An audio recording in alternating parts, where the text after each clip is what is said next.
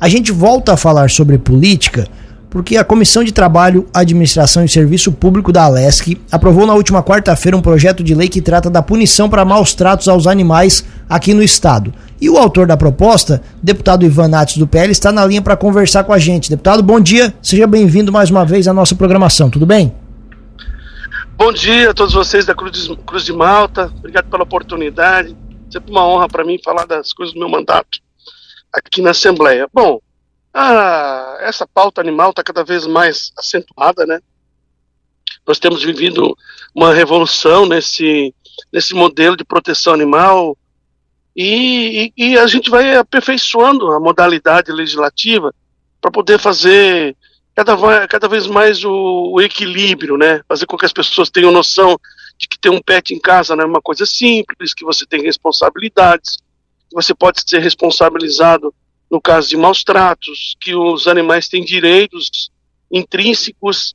Então, a legislação sempre vai se aperfeiçoando para poder, poder fazer esse, esse equilíbrio e alertar sempre a população de que tem responsabilidade, não é lá pegar o pet ou qualquer outro animal e, e, e depois desistir, largar, soltar, não cuidar.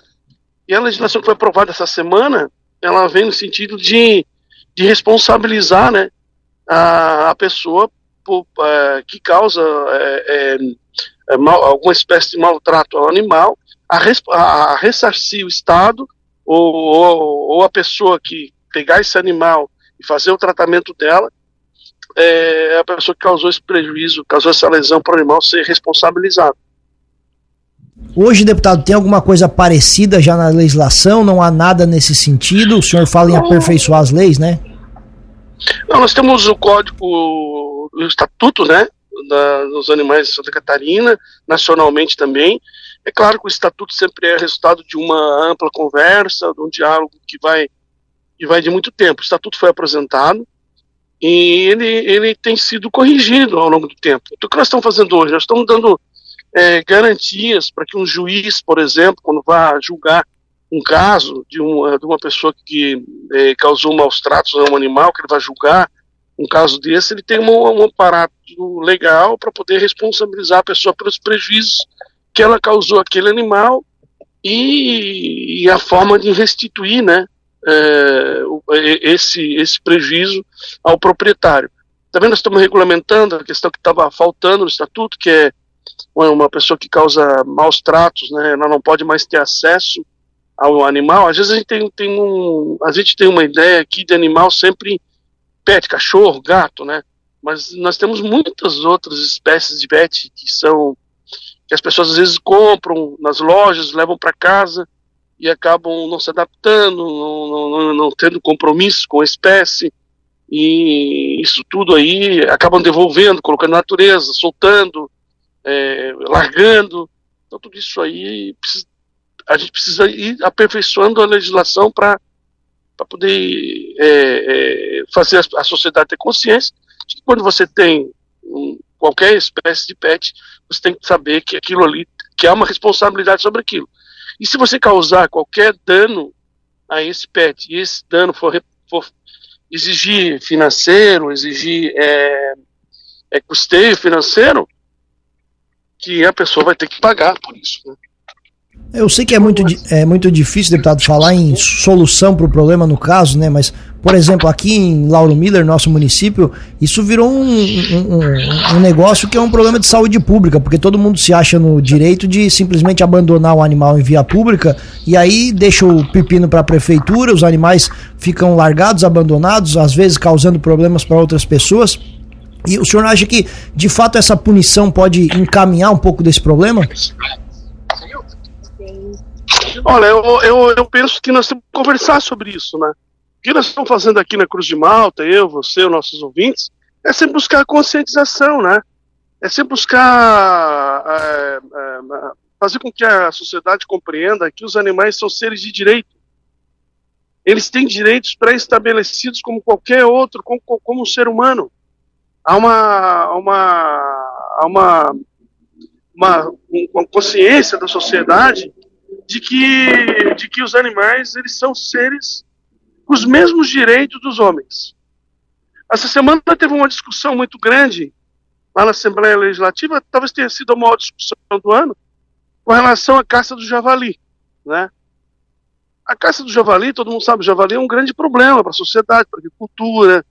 Só que nós temos que ter cuidado para ver se as pessoas que fomentam isso daí não tem só, só esse fomento com o objetivo da caça, com o objetivo do, da diversão, com o objetivo de subir em cima de uma caminhonete para matar o animal.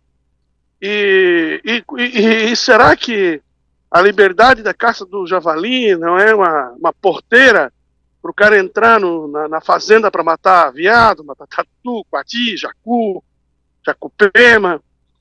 Será que essas, essas coisas a gente não está é, é, é, é, falando que o javali é uma praga, uma praga, uma praga, uma praga, uma praga, para poder liberar pessoas para se divertir? Que não tem outra forma de fazer o controle do javali que não seja a caça? Então, nós estamos constantemente discutindo isso. Por exemplo, os cachorros que são que são maltratados. Eu já vi, por exemplo, muitas vezes, é, quando o javali pega um cachorro, pica o cachorro. Mas, o cachorro, vários cachorros saem todo, todo, todos mutilados da caça do javali. Então, que ponto? Como é que é isso aí? Como é que funciona? Nós vamos, vamos, vamos matar o javali e, e, e criar cachorro para caçar? Então, essas coisas são sempre muito complicadas, os debates são sempre acalorados, né?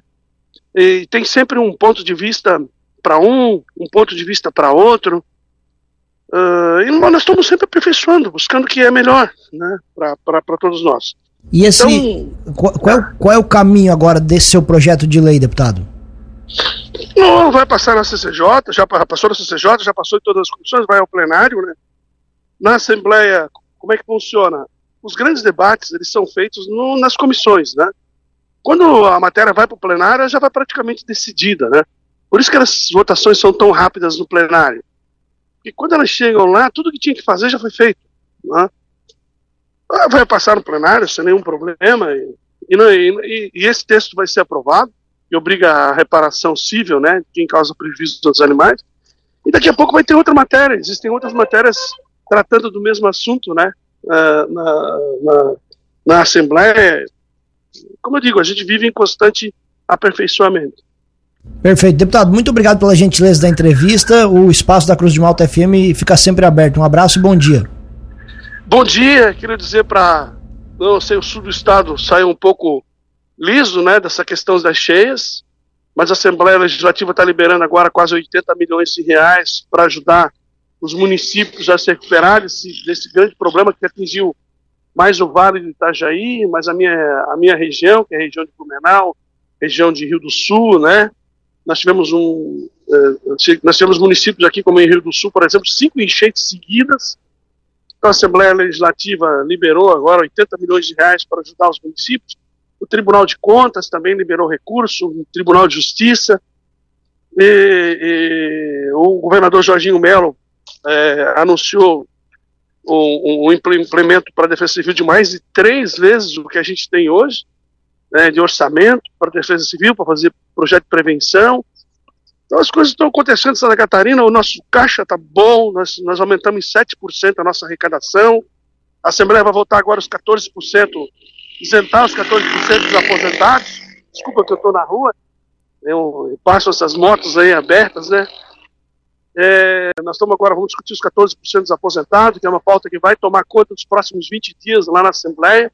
Então tem muita coisa acontecendo aí, eu estou muito feliz de poder estar aqui e ajudar os catarinenses. É, se eu não estou enganado, hoje é o seu aniversário, deputado, então aproveite muito o seu dia. Um abraço.